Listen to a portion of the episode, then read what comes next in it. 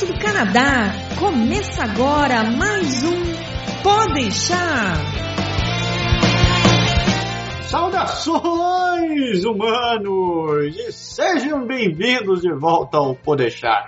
Eu sou o Japa. E eu sou o Berg. Estamos aqui hoje, programa de número 140, um programa especial, do jeito que a gente não fazia faz muito tempo. Hoje é dia de entrevista. É isso aí, vocês não ficarão cansados de ouvir apenas a minha voz e desse meu amigo japonês. Vocês vão ver duas criaturas especialíssimas para o nosso assunto. É isso, hoje é dia de falar sobre profissão enfermagem. Você vai saber como funciona quando você vem do Brasil, quando você resolve estudar enfermagem aqui, as dificuldades da profissão, salário, escala de trabalho e muito mais, muito, muito mais. Tudo isso depois do Jabá.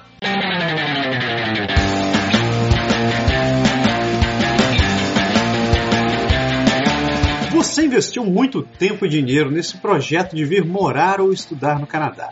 Foram meses, talvez anos de muito sacrifício e finalmente chegou a grande hora. Passagens compradas, malas prontas e passaporte na mão chegou a hora de embarcar para o Grande Norte e seguir em direção a uma jornada de grandes descobertas e conquistas. Mas não esqueça que, infelizmente, imprevistos podem acontecer. Malas perdidas, voos atrasados, acidentes ou talvez até coisa pior. Como viajar tranquilo sabendo que tudo isso pode acontecer? É fácil! Contrate um seguro viagem e mostre que a Lady Murphy não te incomoda. Se você vem a passeio, a estudo ou mesmo se está imigrando, não deixe de contratar um seguro viagem pelo Canadá agora e garanta que a sua única surpresa ruim vai ser a neve entrando na sua bota. E não se esqueça de acessar o nosso site e conhecer um pouco mais sobre o nosso serviço. Faça uma cotação. Hum, tem muita gente, tem realmente muita gente fazendo cotação com a gente e tem confirmado que nossos preços não são ruins, nossa cobertura funciona muito bem e que você não vai se arrepender. Né? Né.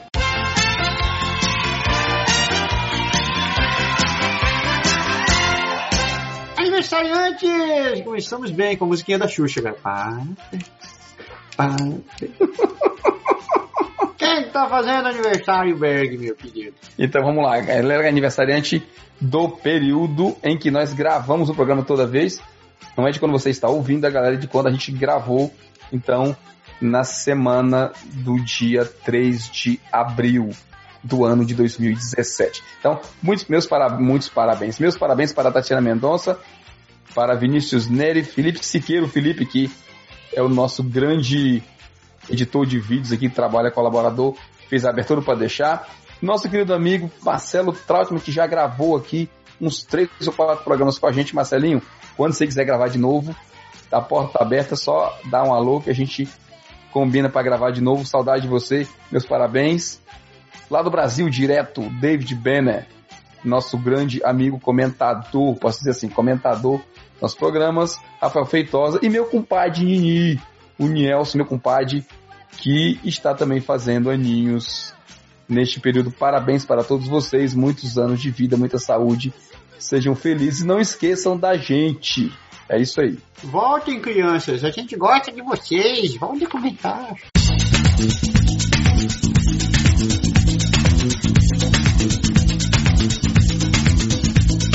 Falando em comentar, nós temos comentários. Comentários. Antes a gente pular do comentário das pessoas, dois, três avisos, né? Três, ou dois avisos e meio, na verdade. É, artigos publicados essa semana no Canadá Agora, que você não pode perder, o artigo da Alicinha falando sobre o, a situação dos índios no Canadá.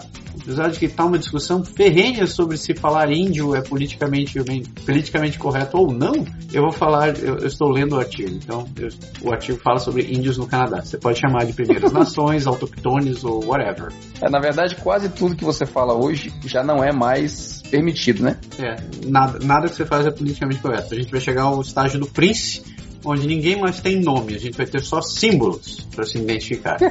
vai todo mundo falar chinês, a gente vai escrever é. só em símbolos. É isso aí, não deixe de ler o artigo da Alicinha, tá bem bacana. Ela é realmente assim um, um fenômeno para nós. Né? Muito boa.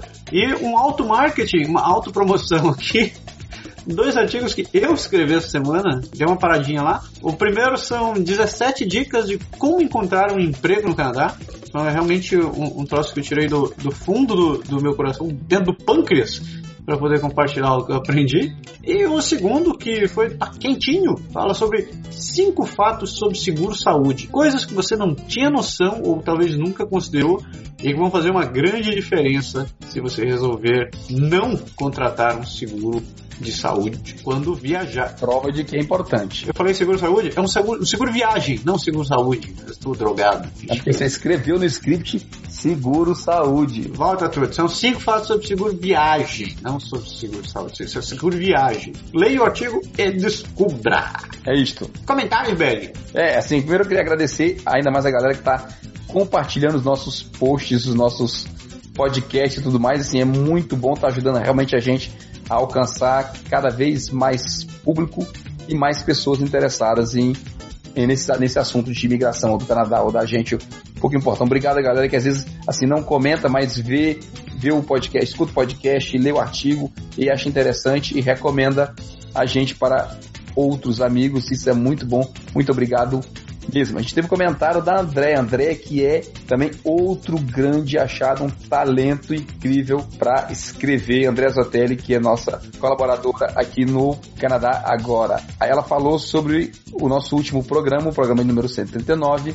Seu comentário foi assim: perfeitas colocações no podcast, meninos. Uma coisa que vocês falaram muito bem e que eu percebo também é que o impacto com a realidade aqui depende muito mesmo da história de vida de cada um. Pessoas com background mais sofrido tendem a se abater menos com as dificuldades que encontram quando imigram. A personalidade também afeta diretamente, porque as pessoas mais apegadas às suas coisas, à sua vida, à família no Brasil, terão mais dificuldade de se adaptar por aqui. O que cada um tem de fazer sempre é mesmo buscar informações em fontes diversificadas e para se preparar da melhor maneira possível a enfrentar todo esse processo de adaptação. Isto é realmente uma grande verdade. É verdade. Parabéns mesmo. Ela diz parabéns mesmo pelo podcast, adorei. André, beijo para você, obrigado. Continue com a gente escrevendo e vamos para frente. Comentário nosso amigo Leandro Paiva, seu podcast 138. Leandro, grande abraço para você. Leandro também é velho conhecido nosso. Ele falou assim: velho, eu sou pra caramba com isso. Colocar a estrutura da cortina na sala com essas paredes de papelão e sem acertar o sistema elétrico foi uma maravilha. Só que não. é isso aí, falou. Já a vírgula sonora desse episódio foi perfeita, impossível não rir. Eu já realmente e você realmente acaba muito bom com esse negócio de edição, meu amigo. Teu chapéu pra você. muito obrigado. Só para colocar, só para situar, o Leandro tá falando do programa 138, que é a cultura do faça você mesmo. Exato. Um dia você vai chegar nessa situação de ter que prender uma cortina na parede. Eu vou, vou deixar, vou guardar os spoilers. Um dia você me conta quando você for pendurar uma cortina na parede, você me fala como foi. Você não vai dizer que existe uma bucha especial, vai não, né? não, não. A gente de, primeiro deixa o cara se ferrar, depois a gente conta o segredo. É, deixa a cortina cair a primeira vez, né? quando, quando o virar um trolho na parede, aí a gente conta que. Pior que é isso, a cortina não cai, mas a porra do negócio fica mole lá em cima. e a cortina fica balançando, é uma desgraça. E o buraco realmente, eu falando de negócio fica grande, de buraco e de tal. É, ui. Mas nós estamos furando, mas nós estamos falando de cortina, galera. Tente colocar a sua na parede de giz, depois você manda seu comentário para nós. Lembrando para você, se você quiser, não deixe de comentar, de compartilhar nossos artigos, compartilhar nossos programas, mandar para os amigos, mandando para os seus colegas, mandando para seus amigos, seus inimigos, todo mundo que você conhece. Compartilha, porque é compartilhando que a gente atinge mais gente e que a gente continua, consegue continuar melhorando a nossa qualidade. Então, acesse o www.canadagora.com ou siga a gente nas redes sociais. Né, Berg? É isso. Deu até falta de ar. Vamos pro programa? Vamos, que eu preciso fazer um xixizinho e a gente já volta. Vamos pro programa.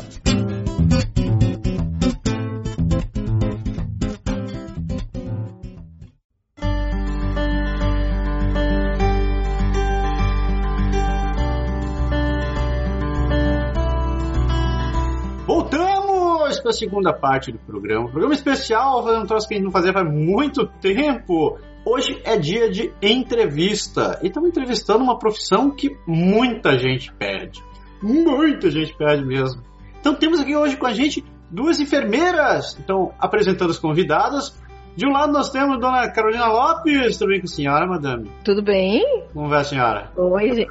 Tudo bem? Seja bem-vinda. Obrigada. Prazer estar participando aqui do Pode Deixar com vocês. Obrigado. E do outro lado nós temos também Madame Raquel Cruz. Tudo bem, Raquel? Oi, gente, tudo jóia? Prazer também estar participando e poder ajudar e tirar algumas dúvidas aí para quem está interessado né, no processo. Beleza, obrigado mesmo. Curiosamente, né, as duas, além de serem brasileiras e enfermeiras, elas também são mães de dois, né, cada uma. Meu Deus do céu. É. Não é? é. Peraí, se eu lembro direito, a Carol tem duas. Do Jé só sai mulher. E a Raquel tem dois. Dois meninos. Hum. Raquel, você tem que morar, vir morar aqui, quer ver? Vamos fazer intercâmbio, né? Vamos. Fazer intercâmbio. Então, vamos começar o programa, Berg, meu querido. Vamos pra deixar de Vamos lá, vamos lá, mas eu queria só, só fazer uma, uma ressalva que é importante pra galera que vai estar ouvindo a gente aqui. Primeiro, a Carol, ela estudou aqui, ela vai falar talvez um pouco da profissão, assim, da, do percurso dela, mas ela estudou aqui, então ela fez o curso aqui, e a Raquel, que era enfermeira no Brasil, ela fez a validação dos diplomas e entrou no processo para poder trabalhar aqui. Então, tanto você que está querendo vir para começar, ou você que está querendo vir já que já é enfermeiro, está querendo vir, você vai ter as, as duas opiniões e a, os dois cenários aqui nesse programa que vai ser bem interessante. Confesso que eu tenho muitas curiosidades, mesmo se não é exatamente a minha área. Eu, eu também. Inclusive, eu queria mudar de profissão, virar enfermeiro, largar essa vida maluca. Ah, é, Machado? Eu sei porque você quer virar um enfermeiro, mas deixa pra lá. nunca diga nunca, né, dona Carol? Depois de levar muita termometrada assim, tá na hora, justamente por isso. É hora da vingança. hora da vingança. Olá, enfermeira! Então, vamos começar sobre o básico, né? A gente está falando do curso de enfermagem aqui no Canadá. Vocês têm ideia de. Bom, vocês têm ideia, com certeza vocês têm ideia. Quanto tempo demora um curso por aqui? Quanto, quanto custa mais ou menos fazer um curso de enfermagem? Depende, né? Se você fizer só um DEC, que é uma enfermeira técnica, ou se você decidir fazer um BAC. Pra, se você quiser fazer um DEC, né, você faz o colegial e você faz o DEC, que aí você vai ser enfermeira técnica, né, que eles chamam aqui. Como auxiliar de enfermagem, mais ou menos. É, mais ou menos. Na verdade, é uma enfermeira, entendeu? Não é uma auxiliar de enfermagem, como é no Brasil. Ah, Bom, a Raquel que deve. Eu não sei muito bem como é a profissão no Brasil, mas eu acho que não chega a ser uma auxiliar de enfermagem como é no Brasil. Ela é uma enfermeira, só que o título dela é uma técnica de enfermagem, entendeu? Ela tem menos funções do que Ela uma tem menos enfermeira com um bacharelado, né, aqui. Tipo, ela nunca, ela não vai poder ocupar um cargo de gestão. Para trabalhar no CLC, é bem raro Não você ver uma, uma técnica, É. entendeu? Uhum. Ela pode trabalhar mais em hospital, né? É, mas no hospital elas vão fazer a mesma coisa. Mas, tipo, ela não vai poder, ser uma chefe de unité, né? Uma chefe de equipe. Em, em termos técnicos, assim, você tanto a técnica quanto a enfermeira tem as mesmas capacitações? Tem. Tem, O que, que muda? Tem as mesmas capa- capacitações, sim. Assim, é, a, a enfermeira que fez o BAC, ela tem uns conhecimentos mais aprofundados. Tipo, a gente tem a parte de sonho critique, que é a parte do TI. A gente estuda um pouco mais o sonho complexo. Mas no hospital, assim, no dia a dia, pelo que eu vi na parte, é, assim, a parte técnica, assim, é a mesma coisa. Inclusive, inclusive eu acho que as técnicas são um pouco melhores do que as que fizeram um BAC aqui, né, que eu falo. No, Brasil não, posso comparar, mas as que fizeram um BAC aqui, eu acho que a parte técnica delas são melhores. A gente, a gente vê muita teoria também, muita parte de ética, a gente estuda muitas doenças também. Então, na verdade, porque a técnica aqui, ela vai trabalhar mais a nível hospitalar, né? A gente tá, quem tem bacharelado tem, tem uma capacidade maior de assumir outros casos, como tu falaste, trabalhar em CSC, trabalhar na direção de saúde pública. A gente com o BAC pode trabalhar em outros lugares por conta da questão do julgamento clínico, né? Que o técnico não tem. No Brasil, o curso, o curso de enfermagem é enfermagem obstetrícia, ou pelo menos era no meu tempo, não é? Quando eu fiz era assim, enfermagem e obstetrícia, que era mais focado para isso antigamente, né? Se a gente for fazer um comparativo entre o curso lá e aqui, é, Raquel, você que fez a, teve que fazer a validação e estudou lá, o que, que você acha? Tem muita diferença? Oh, é o seguinte, os, a técnica é universal. A mesma maneira de você funcionar uma veia, a mesma maneira que você vai funcionar no Brasil, aqui no Canadá, nos Estados Unidos, não importa onde. Eu considero que o meu curso foi muito bem feito lá no Brasil, eu achei ele realmente muito bom. Qual é a diferença entre o Brasil e o Canadá? Protocolos. Lá a gente vê a teoria, e depois que a gente entra no campo de trabalho, no mercado, a gente vai trabalhar, é, a gente vai se adaptar e vai trabalhar a nossa maneira no Brasil. Chegando aqui no Canadá, não. Aqui tudo é protocolado e todo mundo tem que trabalhar exatamente da mesma forma. A mesma maneira de você limpar a pele, a mesma maneira de você segurar no gel para funcionar uma veia. Então, assim, aqui é tudo protocolado. No Brasil não é assim. A gente vê como é que funciona na faculdade, vê a teoria, e no mercado de trabalho eu vou me adaptar e vou fazer da minha maneira, mas eu sei como é que é que tem que ser feito. Mas eu não preciso seguir aquele passo A, B, C, D, E que é exigido aqui no Canadá. E que tem que ser feito assim, senão você não consegue trabalhar. Você não consegue arrumar um emprego. É basicamente essa a diferença. Olá, enfermeira! Cala a boca! Em termos de custo aqui, você tem ideia de tanto de enfermagem quanto de técnico? Tem ideia de valor? Carol sabe responder melhor que eu. Ela custava uns 1.200 dólares a 1.300 dólares. Dependia de quantas matérias eu pegava, tempo completo. 1.200 a 1.300 dólares por Peri por período, por, por sessão. Por período, é, é. Tipo, janeiro abril, final de abril, e de setembro até meados de dezembro, né, antes do Natal. E às vezes tinha durante o verão, assim. Então a gente pode dizer que o, a gente pode dizer que o custo é mais ou menos, sei lá, uns 4 mil dólares por ano. Esse que sai caro são os dois, os dois primeiros períodos, assim, o primeiro ano, porque você compra muitos livros. Eu lembro que no primeiro período eu gastei quase mil dólares de livros. Porrada. Mas foram livros que eu usei durante todo o meu baque a maioria usei durante todo o meu baque e que hoje ainda são livros que ficam no, perto da minha cama, assim, que eu sempre uso. E nas outras, nos outros semestres já saía bem mais barato o livro, assim, sei lá, 400 dólares. Mais Mas é realmente aquele, aqueles livros, cara, aqueles livros que é tipo uma bíblia zona que você tem tudo é, lá dentro. É aqueles livros grossos e a maioria, na época que eu fiz, era em inglês. A maioria dos livros eram em inglês. Os cursos são dados em francês, o professor dá aula em francês, mas o livro é em inglês. A maioria dos livros são em inglês.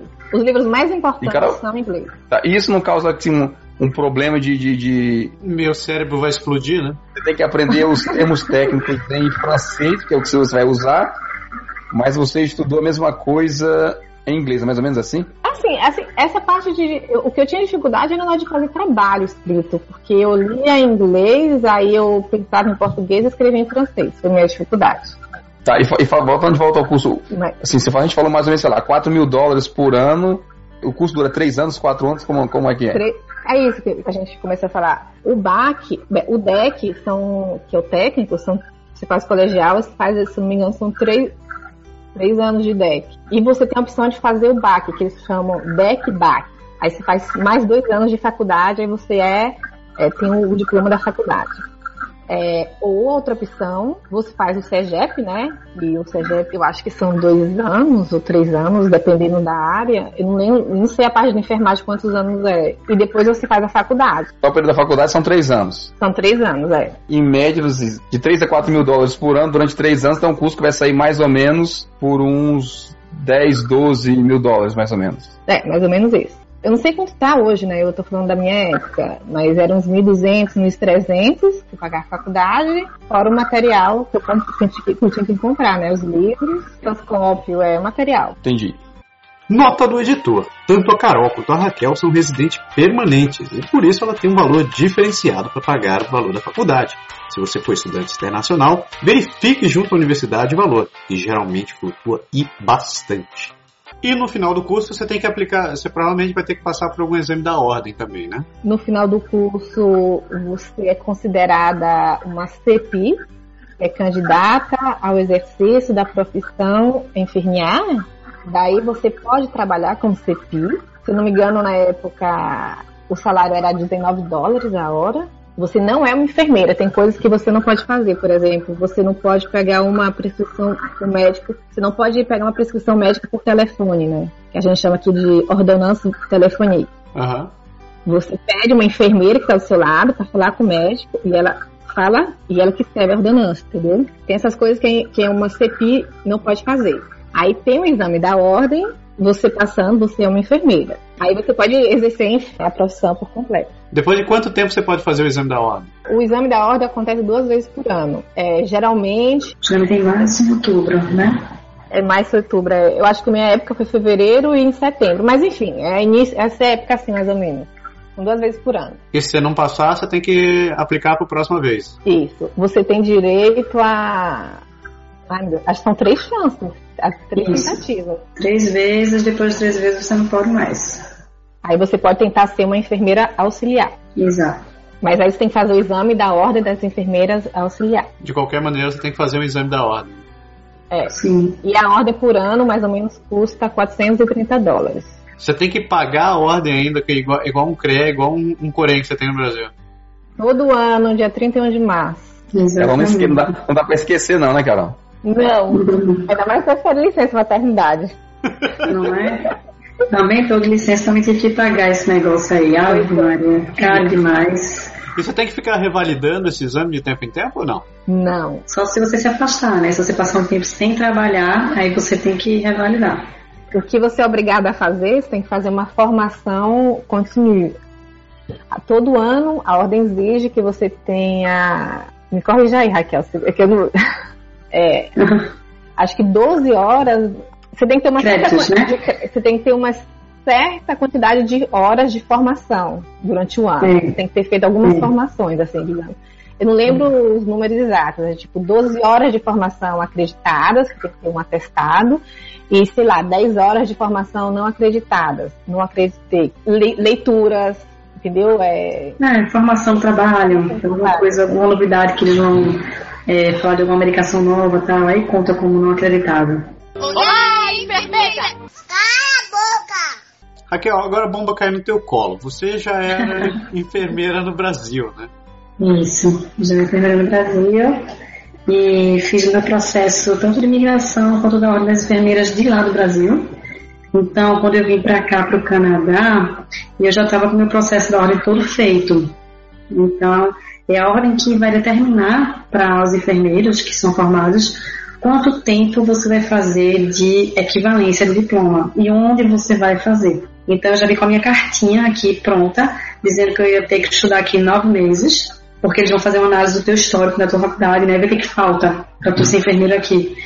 E daí eu já vim direto com minha cartinha e aqui na época que eu cheguei só podia fazer equivalência em dois lugares, que era no CEGEP do Viol Montreal ou no CEGEP Eduardo Montpetit em Longueuil. Para os dois e passei em Longueuil. Nesse caso, assim, eles não davam outra, nenhuma outra opção, tipo para ir para Quebec, para ir para Trois-Rivières, para ir qualquer outra cidade, não, tinha que ser em Montreal. Foi porque eu fiz o processo e vim morar em Montreal, daí tem que aplicar aqui, né? Se eu fosse morar lá, eu tinha que avisar para a ordem que eu ia morar lá, e aí eles iam me dar a opção de Quebec.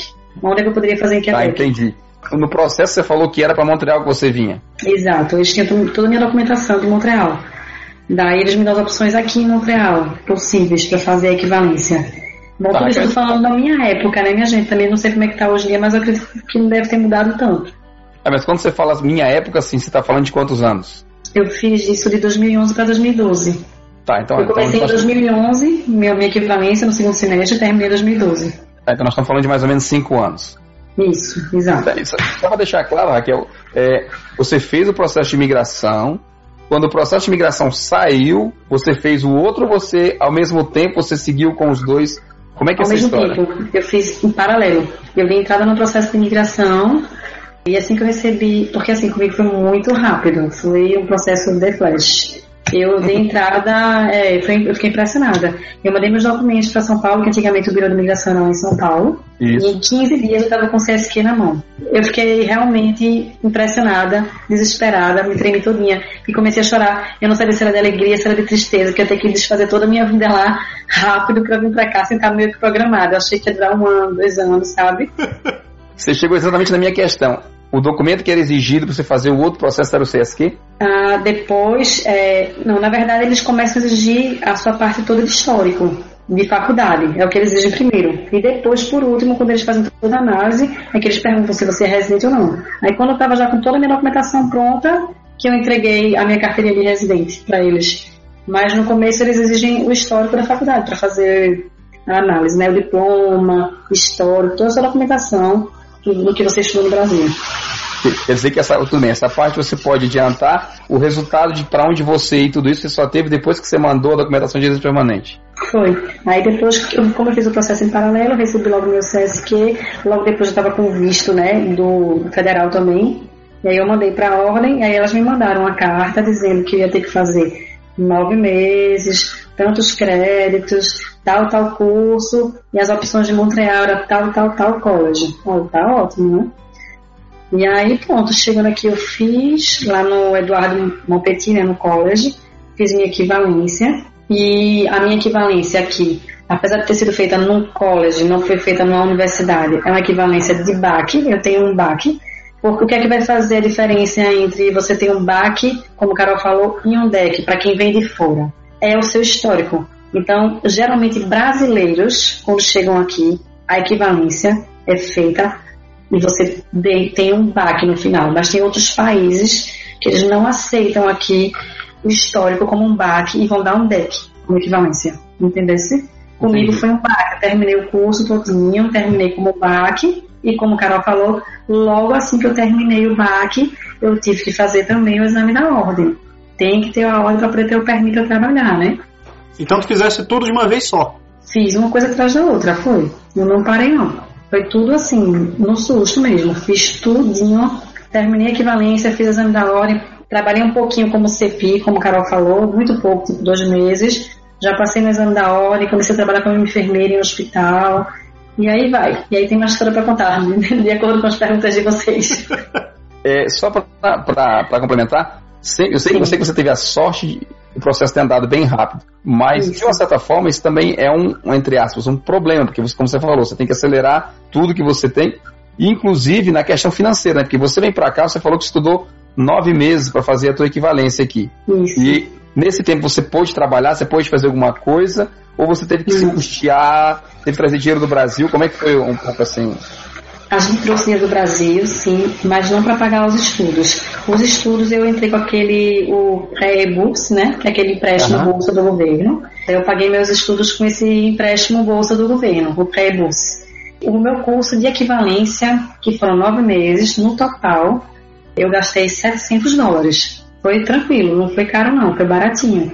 Quando eu me comprei alguns livros, como o Carol falou, também tive que comprar material tipo esteto, né? Aqueles uniformes e tal. A gente tem que né, se adequar à cultura daqui, fazer tudo bem direitinho. E tudo como a Carol falou também, aula em francês, livro em inglês. Na minha cabeça eu ficava louca, dava um tilt na minha cabeça. Essa história de ter que ler inglês e fazer um trabalho em francês, assistir aula em francês, porque era super assim chegada, então não estava com a língua assim consolidada ainda na minha cabeça não, sabe? Então para mim a língua foi um desafio, realmente. Então, qual era o teu nível de francês? De, você já falava francês, já falava inglês no Brasil? Qual, qual, qual foi o teu nível quando chegou aqui? Minha gente, olha, se eu disser vocês não vão acreditar não, mas eu cheguei com um nível muito básico de francês, eu não falava inglês. Nossa, eu não sei como foi que eu consegui passar nesse negócio e começar esse curso de equivalência não, porque eu cheguei com um nível muito básico. E aí fui melhorando o meu francês, ou fui a mesura durante o curso. Eu fui melhorando o meu francês, melhorando o meu francês, melhorando meu francês né, no dia a dia, você conversando, estava fazendo estágio, né, o estágio que é exigido pelo curso de equivalência. Melhorei bastante meu nível de francês, mas eu vou dizer que foi aqui, porque eu cheguei com um nível de aliança francesa, o básico lá no Brasil, foi o que eu fiz. Só.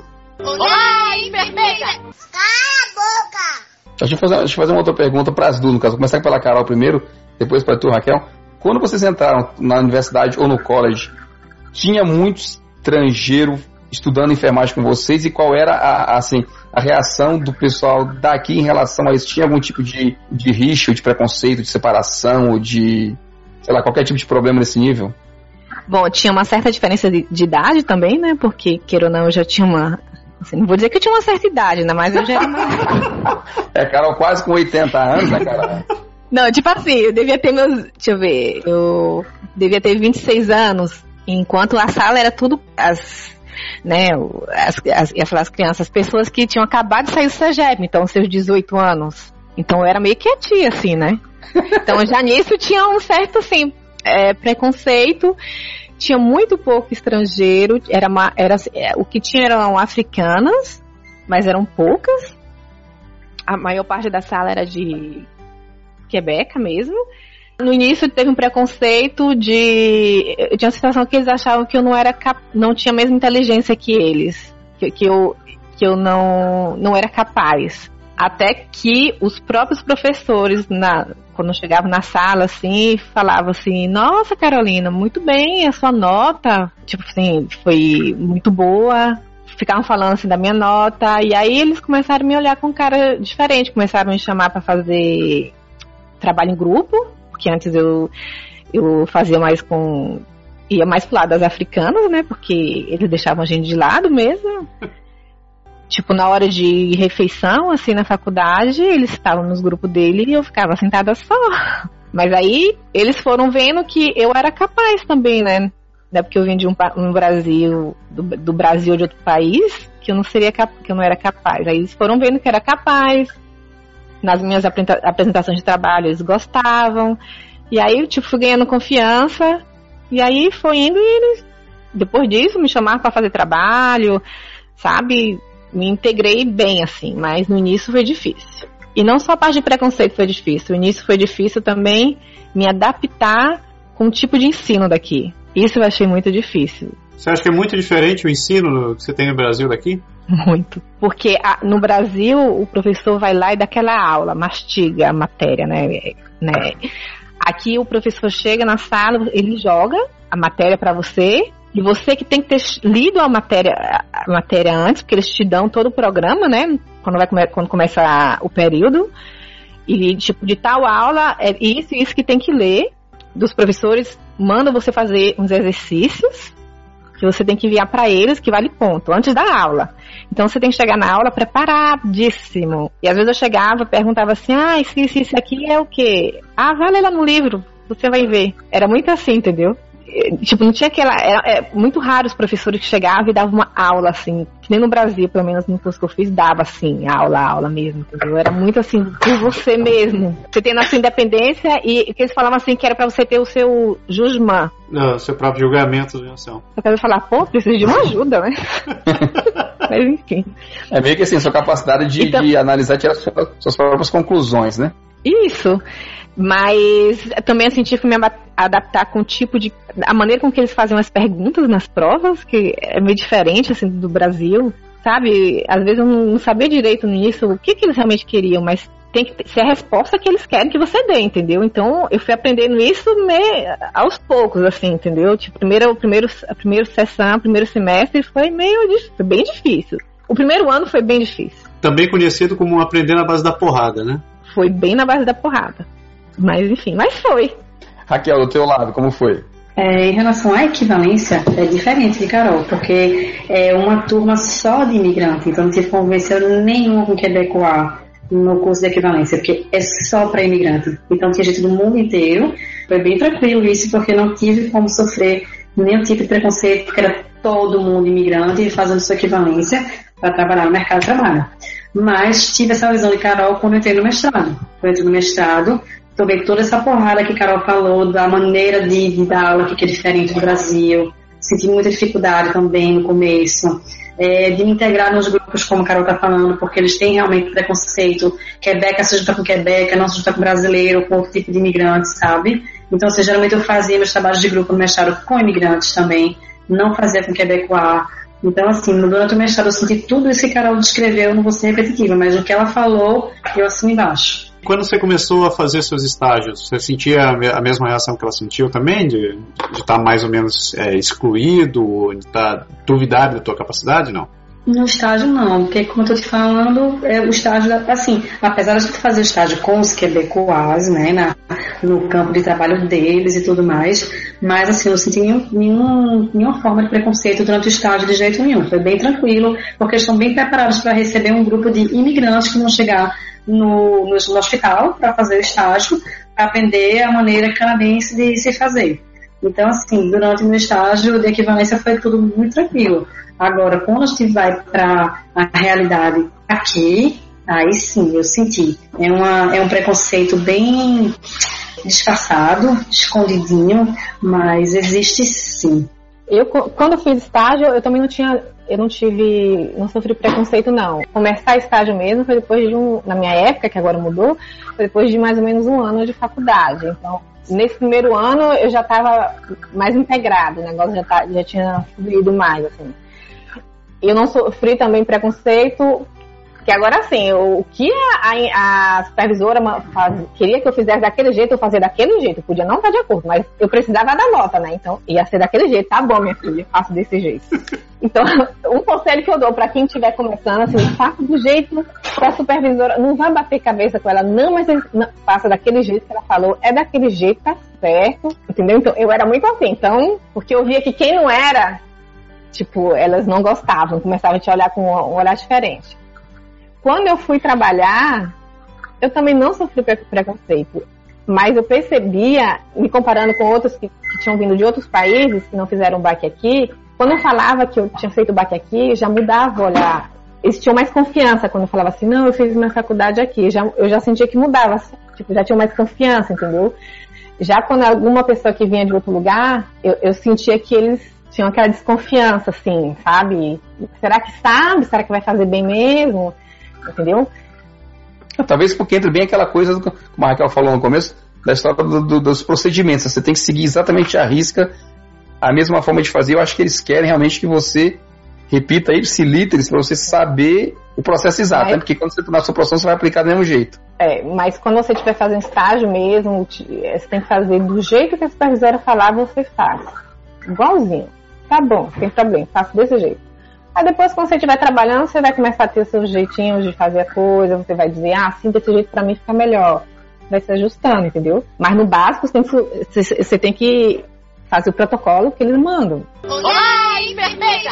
Cala a boca! Raquel, quando, quando você fez o exame para estudar aqui, eles levaram em consideração, teu, além do teu, do, teu, do teu histórico acadêmico, teus anos de experiência? Sim, sim, sim, sim. Meus anos de experiência sempre foram considerados. Então, é, para fazer a equivalência aqui, eu fiz a equivalência do que faltava realmente no meu histórico, mas para começar a trabalhar, por exemplo, todos os meus anos de profissão no Brasil foram levados aqui em conta. Então, eu nunca comecei a trabalhar com o salário inicial de enfermeiro aqui. Eu já comecei a trabalhar com meus 10 anos de experiência no Brasil, no salário. Sempre. Ganhando bem. Foi. Comecei ganhando bem, graças a Deus. Já foi considerado meu tempo de experiência lá. A outra coisa, uma outra diferença entre falando de salário, que eu lembrei aqui com quem tem a, a técnica e quem é enfermeira de, que tem um BAC. O salário para quem tem um BAC aumenta a cada seis meses, até, se eu não me engano, até o décimo estilon, que é o é, primeiro estilon, segundo estilon até o décimo, que é mais ou menos até o quinto ano, se você tiver tempo completo.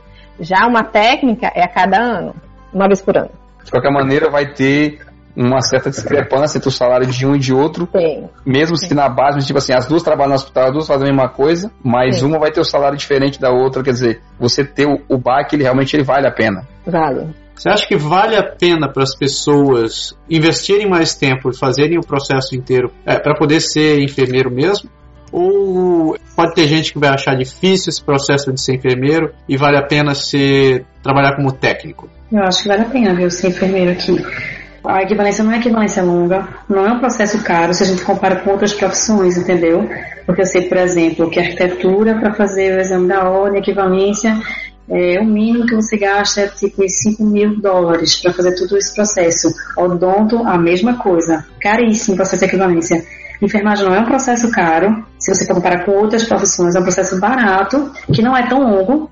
Você não precisa fazer anos de estudo, vai de seis meses a um ano, que a ordem exige para você estudar aqui. Então, assim, não é um processo caro, não é um processo longo, compensa você fazer, que você vai ser enfermeiro aqui, os seus anos de experiências, de experiência, como a gente comentou, eles vão contar, eles vão considerar, então você não vai começar do zero aqui o seu salário. Então, assim, para mim é bem positivo, são fatores que eu acho que compensa você vir para cá e ser enfermeiro.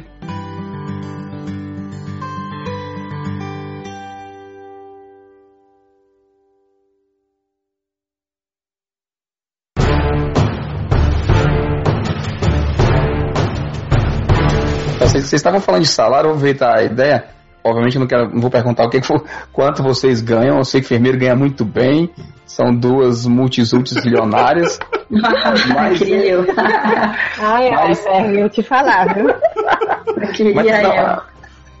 Pobreza. Mas, agora, agora sério, o salário inicial de quem começa e um salário é, é, de quem já está, sei lá, mais, mais avançado, com 5 anos ou mais. Você não precisa ser exatos em números, mas só para dar uma ideia para a galera, gira em torno de, de quê, assim? Eu posso falar assim, a hora mais ou menos de quem, de quem começa é uns 23 dólares a hora, Isso. mais os benefícios. Aí, digamos, quem tem uns 5 anos que está tempo completo, deve ganhar uns seus 30 dólares a hora, mais os benefícios. Mas assim, a gente fala assim, 30 dólares a hora, mas você trabalha todo dia, 8 horas por dia, não, não é bem assim, né? Tra... Quando você falou tempo completo. É. Não, é porque assim, é, como eu falei que o salário aumenta a cada seis meses, para quem tem um BAC, é, é se você trabalhar tempo completo. Isso. Entendeu? Quando você chega, não sei, se você trabalhar é, cinco dias na semana. Parcial, né? Tipo, eu trabalho até parcial. Mas quem trabalha. Então, o meu salário não vai aumentar a cada seis meses. O meu salário vai aumentar, digamos, a cada sete meses. É pelo número de horas que você trabalha. É. Entendeu? Se você tiver tempo completo, o seu salário vai aumentar a cada seis meses. Se você tiver um tempo parcial, o seu salário aí já, já, já, já vai aumentar, vai ser mais do que seis meses. Tempo parcial equivale ao que, tipo, por semana? Ou... Ah, tá. Um tempo parcial quando você trabalha menos que 10, que 5 dias na semana. É porque assim, é, por, é, a cada duas, é a cada quinzena. É tipo, um tempo completo é quando você faz um 10, 14. Então, em duas semanas você trabalha 10 dias, que seria 5 a cada semana. Tipo, eu trabalho a tempo parcial porque eu, eu faço 9 e 14. Eu trabalho na semana de 5 e outra de 4. Entendi. Eu? É, mas esse tempo parcial pode ser também assim, mais flexível, né, Carol? Tem gente que trabalha só 4 vezes por semana, 3 vezes por semana o tempo parcial pode ser variável. Você que, pode que faz o seu horário com a sua chefe. Tá, então alguém que, alguém que trabalha alguém que trabalha é, tempo completo, no caso ele trabalha 10, 14. Em duas semanas trabalha 10 dias. Um você grande vai... problema que tem na parte de enfermagem é que é, é muito difícil você ter um contrato a tempo completo. A maioria dos contratos é a tempo parcial eles te garantem, no hospital, eles te garantem um 7, 14, ou seja, em duas semanas, eles te garantem que você vai trabalhar 7 dias. Entendeu? Entendi. Mas aí você se coloca disponível. Você diz, eu, sou, eu tô disponível para trabalhar em duas semanas, eu estou disponível para trabalhar 10 dias. O seu contrato é tempo parcial, mas você trabalha um tempo completo. Tá, então você trabalha 10 dias, são 10 dias de quantas horas? De cada dia é 7,25 horas. Mas isso depende, isso eu tô falando do hospital. Certo. Mas, é, tipo, que eu trabalhei já em CLSC. CLSC é a mesma coisa. É, mas aí tem a prime de soir, pega um pouco. São as gratificações, né? São as gratificações, é isso. Os benefícios são gratificações, entendeu? Como é calculado essas gratificações? Isso daí é baseado? Eu acho que é calculado em cima do, das horas que você trabalha. Tipo, eu, como eu, tô, eu sou um tempo parcial, eu recebo o meu salário, aí tem lá, é, o que eles chamam, é benefício marginal, entendeu? Porque aí eu não tenho, eu não tenho direito a maladi, eu não tenho direito a quando a gente está doente, faltar o trabalho, eu não recebo, se eu faltar o trabalho eu não recebo, mas eu, quer dizer, eu recebo, mas já, eu recebo incluído no meu salário, entendeu? Entendi. E quem trabalha no hospital, quem trabalha de madrugada, você tem um bom 15% a mais. Quem trabalha no, na UTI, você tem mais uns 15% a mais, entendeu? Ela, ela seria capaz de dar um número, vamos dizer assim, sei lá, uma pessoa que, como você, que estudou e que, que começou a trabalhar, seria um salário em torno de quanto, mais ou menos? É mais Eu acho que menos... mais ou menos se você tiver uns 5 anos de experiência a tempo completo, é, sem fazer o tempo suplementar, suplementar também, né? Uhum. Digamos, é, deve dar em torno de uns 60 a 65 mil. Bruto, tá, então isso... Bruto, bruto. Né? É. Bruto. Bruto. Mas daí desse salário também teria todos os direitos, teria direito a, a dia de doença ou férias e etc, né? É, você as férias sempre tem direito. A doença é que depende do, do seu contrato. Tem que passear o tempo completo. Como é que funciona essa questão de plantão? No Brasil, é, a gente fala, tem, tem muito esse bafafá de que é, profissional de saúde tem turno de 36 horas, 48 horas, dependendo do, dependendo do caso. Como é que funciona essa questão de duração do, do, dos plantões? Vocês têm ideia? Aqui você trabalha tipo, uma carga horária de mais ou menos 7.25, 7.25 ou então 12 horas. E tem muitos hospitais que estão fazendo isso. Você trabalha 12 horas. Às vezes você trabalha, faz tipo dois, três dias, dois dias 12 horas, três dias 12 horas, folga dois dias. Eu nunca trabalhei assim, mas eu acho que Montreal que tem mais esse estilo de, de, de carga horária assim. Então, não posso te dizer muita coisa não, porque eu trabalhei aqui em hospital dois meses, em 2012, e para nunca mais trabalhar em hospital na minha vida. Não, agora, agora destrinche o veneno. Por que, que você não trabalha? Agora tem que explicar, por quê? minha gente não fala não, É mas assim, eu trabalhei no, no Brasil, né, em hospital, eu trabalhei minha vida inteira. E aqui é muito diferente do Brasil, extremamente cansativo, muita responsabilidade, que você faz tudo, você é o, é o próprio bombril. Você é de limpar a bunda até é, introdução de sonda e transfusão sanguínea, Até tirar a temperatura retal. É tudo você, tudo você, tudo você, tudo você. Pegar a medicação na farmácia, separar a medicação do paciente na farmácia, verificar as sinais vitais, administrar a medicação, tudo é você, tudo é enfermeira. Lá no Brasil a gente dividia as tarefas com os técnicos de enfermagem. Então, assim, a parte de medicação, sinais vitais, o técnico fazia, e eu ficava com os procedimentos mais invasivos. Aqui não, aqui é tudo, tudo, tudo você. Eu acho a área daqui muito cansativo. Aqui a gente é obrigado a trabalhar um final de semana sim, um final de semana não, inteiro. Lá não, lá quando eu trabalhava final de semana, era ou sábado ou domingo para poder ficar com a família, e era um final de semana por mês no Brasil. Aqui é um final de semana sim, um final de semana não. Então, assim, eu trabalhei dois meses e pulei fora isso, mas falei, aqui em hospital eu não trabalho nunca mais. Aí foi por isso que eu fui fazer mestrado, fui trabalhar em CLSC, e hoje em dia eu estou em um, um ramo completamente diferente, assim, estou trabalhando na direção de saúde pública, trabalhando com dados epidemiológicos. Mudei completamente, saí completamente da assistência. É, aqui. E, e quem começa aqui, quem começa a trabalhar aqui como enfermeira, geralmente começa a trabalhar tarde, né? De suar. Ou Isso. geralmente de 3 e meia Horrível. às 11 e meia. Esse horário é horrível. Ou de 11 e meia até as 7 e meia. Trabalhei durante 4 horas de madrugada. Aff, Maria, eu trabalhei no começo assim também. Horrível, horrível os horários. Com família, então, nem se fala. Não é.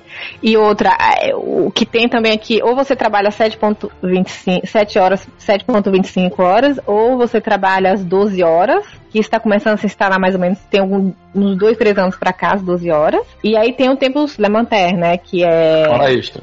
Hora é isso, extra. Oi, enfermeira! Cala a boca!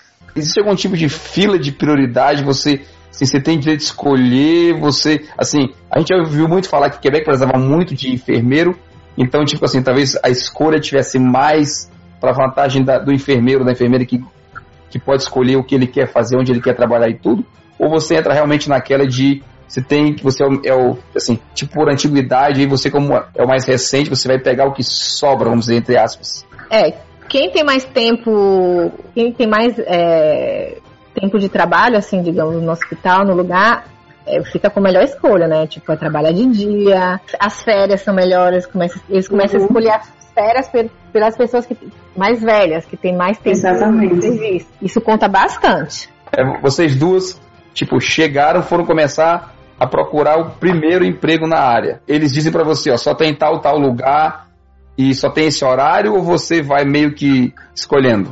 Na verdade, assim, eu apliquei em, em todos os hospitais daqui, né? Fui aceita em todos os hospitais. Na época era, era a enfermeira, a enfermagem estava no auge, o que já não é tão o caso, o caso agora, assim, né? É, e de dia esqueça, como eu disse, trabalhar de dia são as pessoas que têm muito mais tempo no hospital, tipo, já tem assim uns sete anos trabalhando no hospital. É, aí você vai pra de noite ou pra de tarde, né, de suar. E aí você, é, no meu caso, eu, eu- meu último estágio eu tinha feito na UTI. Aí eles gostaram a chefe de equipe falou com a mulher pra mim para ficar comigo. Aí eu fiquei lá. Entendeu? Mas ela, geralmente elas te perguntam quais são os três lugares que você gostaria de trabalhar. Tipo assim, na parte de cardiologia, digamos, na parte de respiratória ou na parte neonatal. Aí você fala, eles vão te enviar para o lugar que estiver precisando. Como é que está o mercado de trabalho para quem é enfermeiro hoje? A gente escuta que tanto no Quebec como no Canadá inteiro está faltando médico, está faltando enfermeiro. É muito difícil encontrar vaga, tem a seleção é muito chata. Que tipo de função que eles estão procurando? Na época que eu saí da faculdade, era bem mais fácil, assim, como eu disse. Trabalhar como CP foi muito fácil encontrar um lugar. Hoje em dia eu sei, assim, pessoas que falam que eles, que com o governo, né, agora cortando tudo, principalmente na saúde, eles não estão contratando quase mais CPI, entendeu? Então conheço muitos, inclusive muitos brasileiros que estão como CPI, mas que estão trabalhando como preposê porque não encontram vaga como CPI. E tem, e tem Quebecois também que não, não foram contratados para trabalhar como CPI, né? Que é antes de ser enfermeiro. Eu sei também que tem hospitais que não estão contratando muitos enfermeiros também, porque eles estão realmente reduzindo. O budget reduziu bastante. Raquel, Raquel você, sente, você sente a mesma coisa em Montreal? Eu, eu trabalhei três anos no CLSC aqui, né? Eu senti isso mesmo assim na pele. É, quando esse ministro novo chegou e essas, esses cortes, né, como o cara falou do budget e tal, eles cortaram muitos postos, né, muitos cargos e a gente viu muita gente saindo sendo demitida lá no CLSC. Agora, não na parte de assistência, que a gente está na ponta, né, a gente está atendendo público, foi mais na parte de gestão, porque teve essa fusão, teve, uma, teve a fusão, né, dos C3S aqui, então, com essa fusão, muitas, muitas pessoas que estavam na gestão foram demitidas porque uma pessoa só ficou no lugar. Em vez de descentralizar o poder, eles centralizaram, né? Então, muita gente perdeu emprego.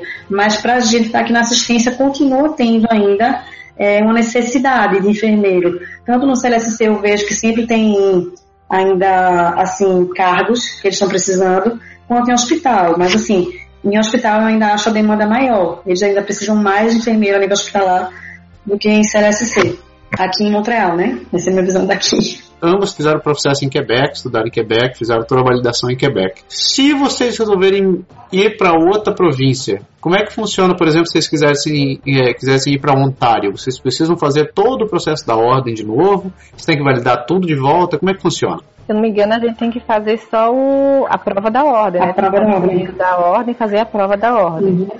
Exato, a prova da ordem da, da província lá. Tem alguma exigência que eles façam para você poder é, fazer o exame da ordem? Você precisa já ter trabalhado tantos anos ou simplesmente se você já tiver o exame da ordem em Quebec, você pode chegar e aplicar? Hum, boa pergunta. Eu, eu diria que você sendo enfermeira, tendo o exame, já sendo enfermeira aqui em Quebec, seria só aplicar, mas eu não tenho certeza. É, eu acho que é só aplicar também. E você tem ideia de diferença de salário? Eu, pelo que eu sei, o salário de lá é maior. Mas eu não sei te dizer quanto.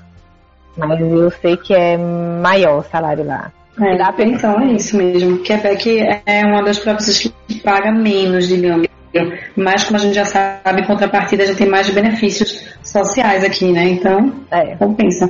É, e, tem, e tem também uma questão do, assim, do custo de vida, né? Assim, você vai olhar, muitos estados do lado inglês pagam às vezes mais, mas Isso. você tem mais custo também, né? Assim, Exatamente. nem sempre a vantagem financeira só o número, né? Às vezes a gente fala assim, a gente já citou esse exemplo quando a gente fala em outros, em outros podcasts dessa parte, tipo, você tem um aumento de, de 3, 4 mil dólares, às vezes representa 30 dólares no seu salário bruto, no seu salário líquido, e às vezes você, troca, você troca de alíquota de imposto e acaba pagando mais do que você tinha, assim.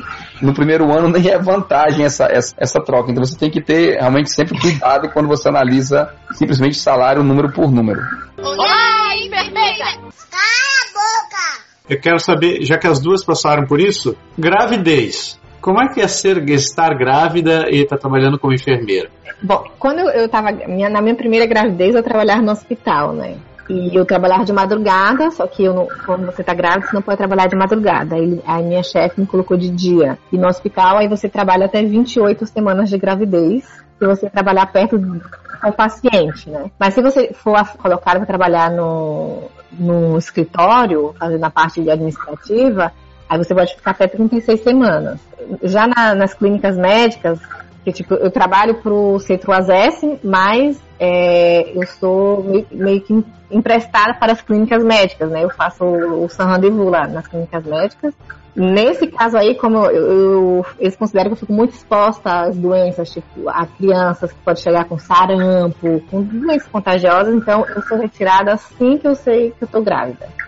Eu sou grávida, eu fui retirada, aí eles me colocaram para trabalhar fazendo acompanhamento de pacientes com hipertensão, com, enfim, que tem algumas doenças.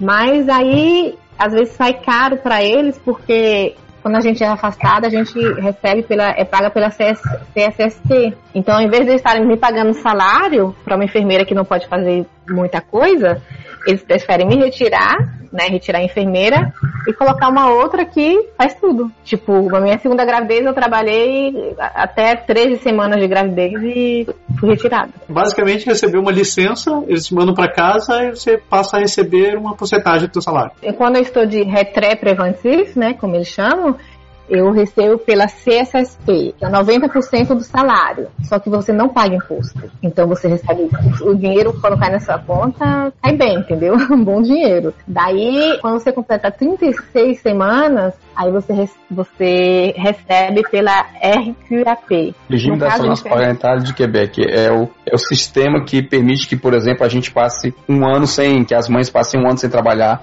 para cuidar do filho? Eles começam pagando você 75%, só que nós enfermeiras, é, graças a uma conquista do sindicato, a gente recebe, aí o nosso empregador é, completa o nosso salário até 93% até, sei lá, até mais ou menos, mais ou menos quando o bebê completar uns quatro meses, quatro meses e meio, aí você para de receber o empregador e aí, aí você continua só a, a RQAP, que aí você continua algumas é. semanas com 75% e depois cai para 55%. Vale dizer que essa história do regime quebecois da ação parental, do RQAP, que você não paga imposto enquanto está recebendo. Então, assim, o teu salário vem, ele vem integral, não tem os descontos do imposto, você fica muito feliz, parece estar tá rico, não, no RQAP tem desconto sem imposto. Ele vem menos, é porque ele desconta menos do que se você estivesse trabalhando. Mas é, mas, é, mas só, só, que, o, só que, o, que o governo ele não recolhe todo o imposto que deveria. Né? Então, quando chega no final do ano, aí às vezes ele tem aquela, dá aquela paulada, porque você vai pagar uma tonelada de imposto que você não, não pagou, porque o, e você se surpreende às vezes que você acaba tendo que restituir um bom dinheiro. Então tem uma pegadinha aí. Na verdade, não é que eles não recolhem o imposto, eles vão recolher depois. Depois, exato. Uhum, exatamente. Você, quando você recebe pela CSST, não, não, você não paga imposto, eles não recolhem nada depois. É quando é pela RQAP. É quando é pela Da história do imposto, porque a gente passou por isso em tempo integral. Né? A gente não tem essa história da CSST, como a Carol falou, que a CSST é como uma espécie de órgão de como alguém que sofre acidente de trabalho, entra naquele grupo em que você é pago, tipo assim, num fundo à parte.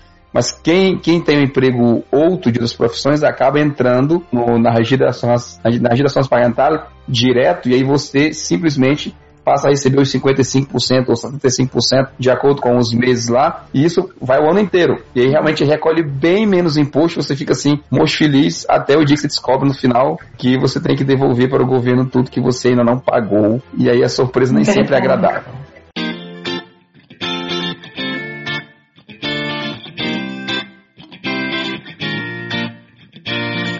Meninas, muito obrigado pela participação de vocês. Eu acho que o programa vai ter, vai ter muita audiência ainda, deve ter muita gente curiosa que estava esperando esse programa há muito tempo ainda. A gente quer agradecer o tempo que vocês expuseram pra gente. A gente sabe que as duas estão com bebês em casa, então não saiu de graça essa brincadeira. É um prazer poder ajudar, mas eu acho isso massa, poder divulgar e ajudar e estar tá disponível para vocês.